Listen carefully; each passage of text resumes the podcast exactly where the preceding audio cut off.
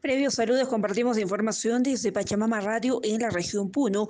Productores de diferentes provincias de la región Puno participarán en el paro nacional ganadero lechero convocado para este 15 de marzo. Lo que exigen es que el costo del litro de leche sea de un solo 80, la modificación del reglamento de la leche, regulación del mercado e intervención del gobierno y a nivel regional exigen la instalación de plantas procesadoras.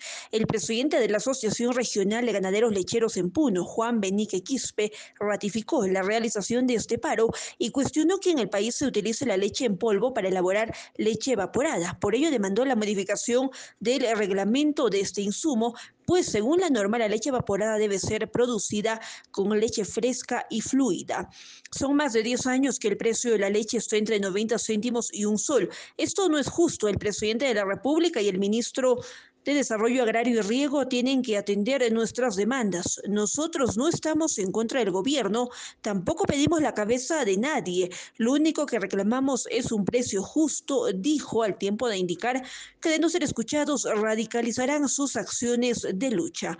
Por su parte, el presidente de la Mesa Regional de Lácteos en Puno, Vicente Ventura, cuestionó que no se tenga un proyecto de impacto a favor de los productores lecheros. Es por ello que demandó la implementación de plantas eh, procesadoras de leche que tengan una capacidad de hasta 30 mil litros.